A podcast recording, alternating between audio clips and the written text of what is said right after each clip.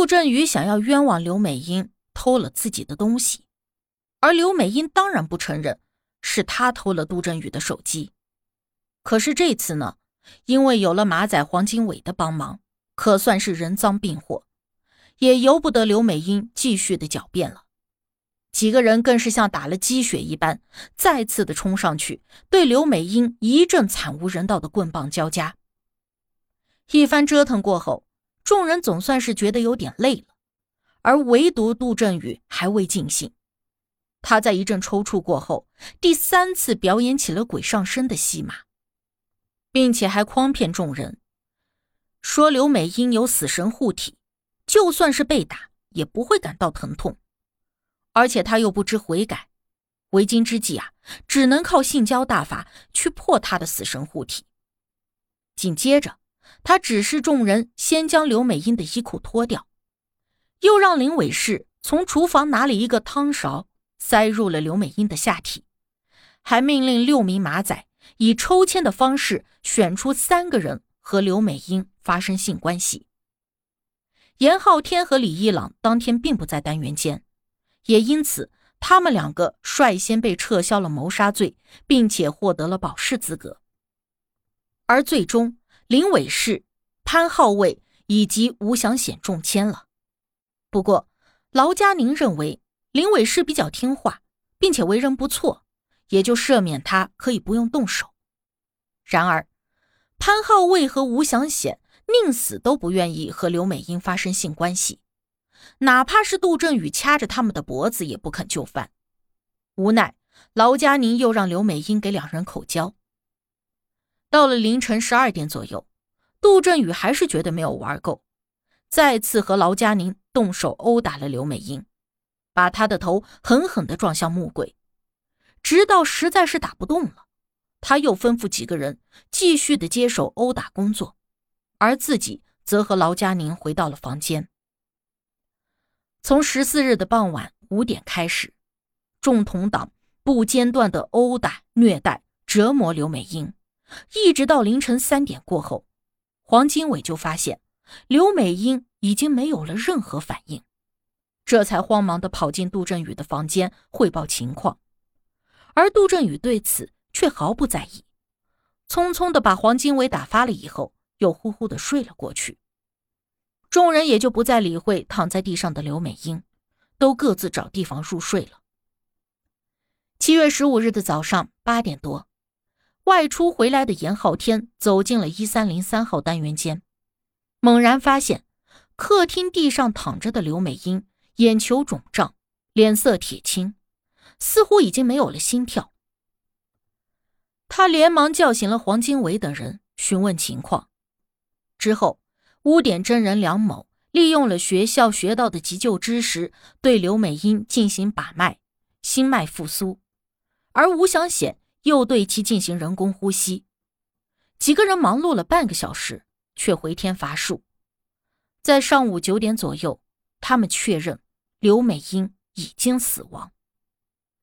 现在人已经死了，那接下来的问题就是要如何处理尸体。杜振宇先将众人召集到客厅商议对策。有人提议分尸，有人提议用水泥砌个石墩后沉入大海，还有人提议用强酸溶尸。但是考虑到刘美英的体型过于庞大，这些方法都被一一否决了。最终，杜振宇决定先把尸体运出单元间，找个山涧丢弃。再用硫酸销毁了面部，于是他先打开了单元间的空调，以免尸体腐烂过快传出尸臭味。接着，他又命令几个人外出购买强酸液，又让潘浩卫等人去踩点，寻找合适的弃尸地。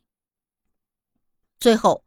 他们到附近启田屯偷来了一辆手推车和一个二十四寸的电视机的纸箱，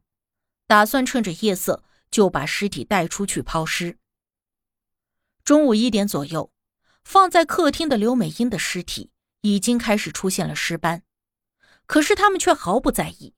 仍然在尸体旁边打牌、看电视、嗑药、吃饭。就这样，众同党在一三零三号单元间陪伴着尸体近十八个小时，一直到十六号的凌晨两点三十分，杜振宇最后一次演起了鬼上身的戏码，并且命令众人尽快的把尸体抬出去。他领着黄经纬、潘浩卫、林伟士、吴祥显、李义朗以及污点证人梁某搬运尸体。吴祥显和梁某没有与他们同行，负责在后面拿工具，所以摄像头就只拍到了五个人。一行人刚走出了礼义阁一楼大厅，迎面就撞上了巡逻的保安谢某，还有门卫李某。他们将几个人拦下，盘问情况。无奈之下，杜振宇和李一朗就只能够留下来解释原因，而黄经纬、潘浩卫。林伟士和后来跟上的吴祥显、梁某，则分批前往了指定地点毁尸弃尸。凌晨四点二十分左右，五个人经由蓝田分科诊所大楼外的隧道步行进入抛尸地。他们拧开了十二瓶强酸液，涂倒在了刘美英的脸上，瞬间尸体上冒起了浓烟。而此时年龄最小的梁某竟惊呼：“好漂亮！”凌晨的五点三十分，眼看着一切都处理妥当，五个人就把刘美英的外套、裤子以及钱包丢弃在了离抛尸地不远的岩石上，又把包裹尸体的橘黄色毛毯以及手推车也弃置在了山涧的上游，只拿走了掩护用的纸箱。在回去途经一个废弃的厂房时，他们就把纸箱随手的丢了进去。经过观塘区法院一轮的提堂审讯和司法讨论，二零零四年的十一月，劳安娜、劳佳宁的闺蜜黄某、吴祥显的女友陈某，以及杜振宇的弟弟杜某被认定与这次案件无关，撤销了他们所有的指控，并当庭释放。二零零五年的一月十四日。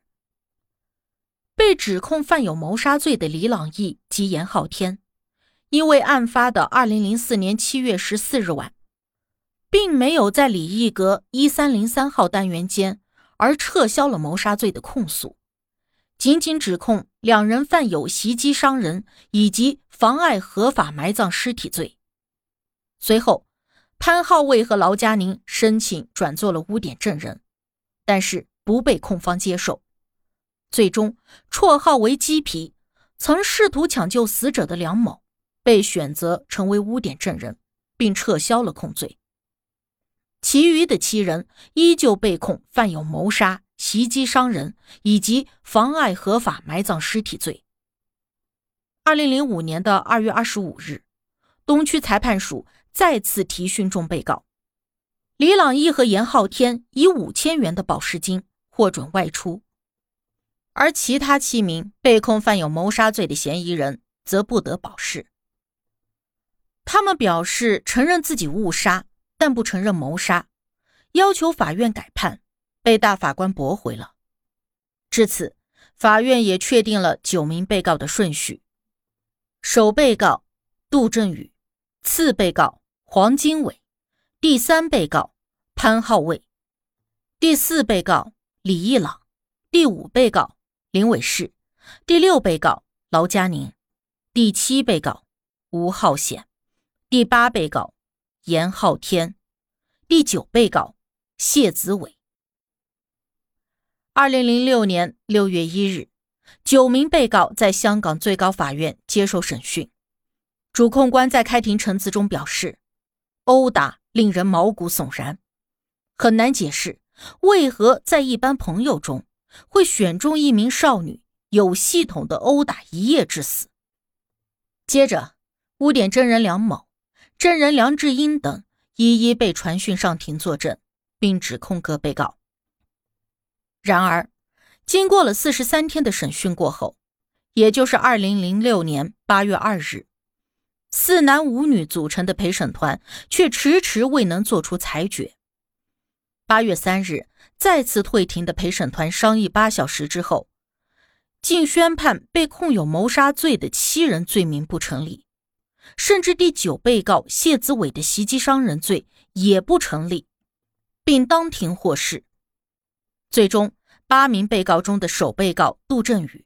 第三被告潘浩卫、第五被告林伟士因犯有误杀、袭击他人以及妨碍合法埋葬尸体罪，被分别判处有期徒刑九年、五年九个月和六年四个月。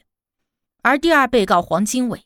第四被告李义朗因犯有袭击伤人、妨碍合法埋葬尸体罪，被分别判处有期徒刑九年和三年。第七被告吴祥显因犯有误杀、妨碍合法埋葬尸体罪，被判处有期徒刑五年六个月。第六被告劳佳宁因犯有误杀罪，被判处有期徒刑四年六个月。第八被告。严浩天因犯有袭击伤人罪，被教导所收押教育。